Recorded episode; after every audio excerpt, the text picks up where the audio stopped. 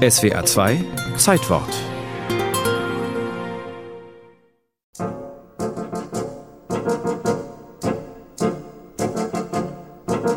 Dieser Film wird überall einen Riesenerfolg haben. Nicht, weil er wie die biografischen und geschichtlichen Filme die historische Neugier und das Interesse an Massenszenen befriedigt, auch nicht wegen seiner kriminalistisch kolportagehaften Handlung, sondern weil viele Millionen Menschen, die dunkel das Tohuwabohu der Ausgeburten unserer Zeit fühlen, hier den Zusammenbruch Wahnsinn, in dem zu leben wir alle gezwungen sind, sichtbar, greifbar und doch bildmäßig und rhythmisch geformt erblicken.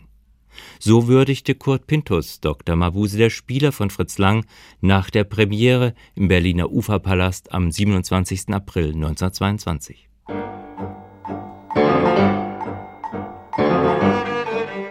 Wie kein anderer Film der 1920er Jahre bringt Dr. Mabuse der Spieler und seine Fortsetzung Inferno des Verbrechens den damaligen Zeitgeist auf den Punkt. 40 Jahre später erklärt Fritz Lang in einem Interview.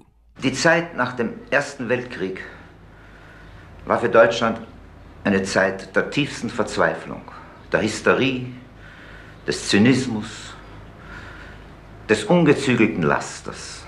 Entsetzliche Armut war neben ganz großem und neuem Reichtum. Das Drehbuch zu Dr. Mabuse der Spieler hat Fritz Langs damalige Frau Thea von Harbu auf der Grundlage des höchst erfolgreichen Fortsetzungsromans von Norbert Jacques geschrieben.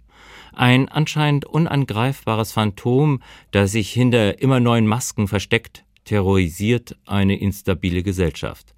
Raffiniert spielt dieser Dr. Mabuse die verschiedenen Interessengruppen gegeneinander aus. Etabliert ein System allgemeiner Verunsicherung. Nichts und niemandem ist mehr zu trauen. Skrupellos greift Dr. Mabuse nach der Macht im Staate. Das hat Filmhistoriker zu der Annahme veranlasst, Fritz Lang und Thea von Harbu hätten bei ihrem Dr. Mabuse an Adolf Hitler gedacht. Dem widerspricht Fritz Lang. Man hat mir oft unterstellt, dass Dr. Mabuse das Prototyp des Diktators war, dass ich Hitler vorausgesehen habe. Das stimmt nicht. Für mich war Dr. Mabuse ein Übermensch. Irgendwo der Nietzsche Übermensch im schlechten Sinn gesehen. Dagegen hat Fritz Lang in das Testament des Dr. Mabuse von 1932 Mabuse tatsächlich wörtliche Zitate von Hitler, Goebbels und Alfred Rosenberg in den Mund gelegt. Einen Zustand vollkommener Unsicherheit und Anarchie.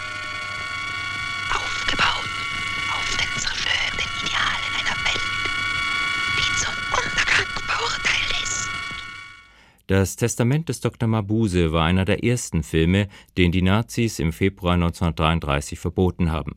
Regisseur Fritz Lang ging in die Emigration. Als einer der wenigen deutschen Filmemacher konnte er seine Karriere in den USA fortsetzen.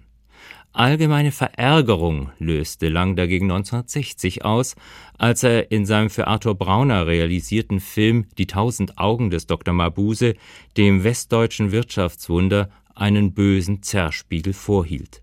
Die Bedeutung des Langschen Spätwerks wird erst nach seinem Tod und in erster Linie in Frankreich gebührend gewürdigt